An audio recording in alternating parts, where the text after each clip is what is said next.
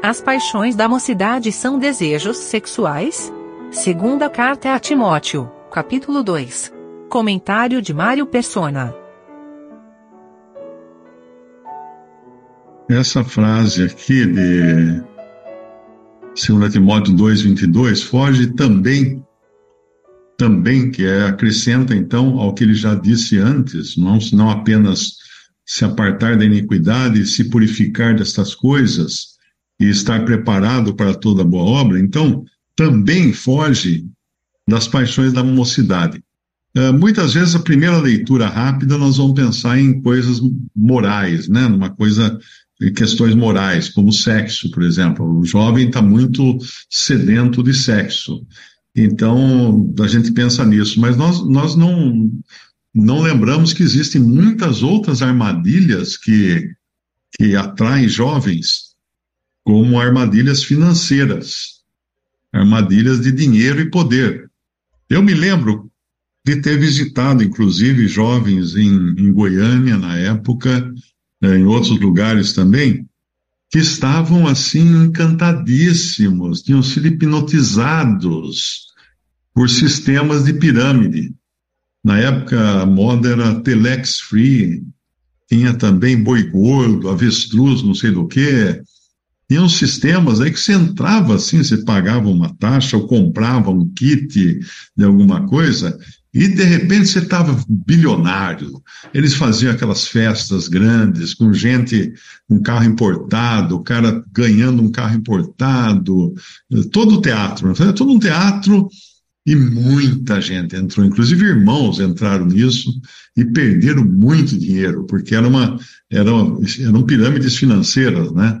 Eram golpes que eram dados e em muitos casos até com final trágico. Tem uma irmã que eu conheço, que o pai dela entrou num desses negócios, que era ligado a frigoríficos de boi, e ele em São Paulo, tinha lá um andar inteiro da empresa, lá que eles dirigiam tudo e tal, e ele vendeu para todos os amigos e parentes as ações dessa dessa organização, e um dia ele foi para São Paulo, porque ele ligava, ligava, ninguém atendia. Então ele foi no escritório da empresa em São Paulo e encontrou um, um andar inteiro vazio. Não tinha mais nada lá. E aí que ele descobriu que tinha sido um golpe que for, tinha sido dado, os caras simplesmente pegaram o dinheiro de todo mundo e sumiram com o dinheiro. Então ele voltou para a casa dele e se matou. Porque ele tinha ele tinha conseguido convencer todos os familiares, pai, mãe, parentes, irmãos, tal, a, a empregarem o dinheiro, a entregarem o dinheiro para comprar ações podres, né, completamente podres dessa organização. Então terminou de maneira trágica aquilo que no começo foi uma paixão, uma paixão por ficar rico. E lá em Tiago fala, né, aqueles que querem ficar ricos caem, caem em podemos até ler. 1 Timóteo 6, versículo 6, diz assim: Mas é grande ganho a piedade com contentamento, porque nada trouxemos para este mundo, e manifesto é que nada podemos levar dele. Tendo, porém, sustento e com que nos cobrirmos, estejamos com isso contentes. Mas os que querem ficar ricos caem em tentação e em laço e em muitas concupiscências loucas e nocivas que submergem os homens na perdição e ruína, porque o amor ao dinheiro é a raiz de toda espécie de males. E nessa cobiça, alguns se desviaram da fé e se traspassaram a si mesmos com muitas dores. Não é o dinheiro que é a raiz de muitos males, é o amor ao dinheiro. É o amor ao dinheiro. Então eu já vi muitos irmãos que nem estão mais congregados, que perderam muito dinheiro, se envolveram com essas coisas e só se lamentaram. E não foi por falta de aviso. Quando eu falava, ah, não, Mário, mas isso aí é. Olha só o fulano, o carro agora que ele está, e não sei o quê. Olha, cuidado. E aí, quando estourou a bomba, já não tinha mais jeito, né? Muitos foram presos, né? Muitos, não irmãos, mas muitos dos, dos donos desses esquemas de pirâmide foram presos.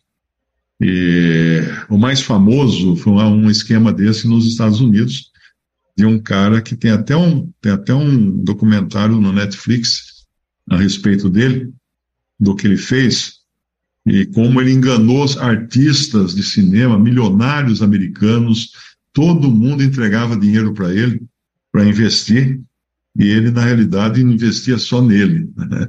Ele não investia coisa nenhuma. Quando a pessoa queria tirar o dinheiro, é claro que ele deu, dava o dinheiro, mas era o dinheiro que o outro que entrou, que entrou depois, estava investindo. Então, muito cuidado com o desejo de ficar rico. E não é, não é longe, você não precisa ir longe para isso, não. Dentro de algumas religiões neopentecostais, aí com grande, grande tarde dos empresários, tem, os caras estão uns anúncios assim, você fala, meu, o que, que é isso? Será que é, precisa ser muito tonto para não enxergar que é uma, é uma sinuca. Os caras estão fazendo o apelo de, do diabo. É o diabo que está ali falando. Tudo te darei se prostrado me adorares. É isso aí que ele está fazendo ali. Então fica, fica, fica esperto. Se você frequenta essas igrejas que prometem prosperidade, fica esperto. O, o líder delas é Satanás. É Satanás que, que cantou essa bola para o Senhor Jesus, querendo ganhá-lo, não, não pegou, claro, não ia pegar, né? Mas hoje pega em muita gente. Tem gente que entrega tudo, entrega carro, entrega casa, entrega poupança, faz empréstimo no banco para entregar para o pastor lá da igreja, porque ele prometeu que se você, der, se você der mil, você vai receber cem mil, coisas desse tipo. Então, essas, essa quando fala aqui das paixões da mocidade, lembre-se que uma das paixões da mocidade é querer ficar rico. Então tome muito cuidado com isso.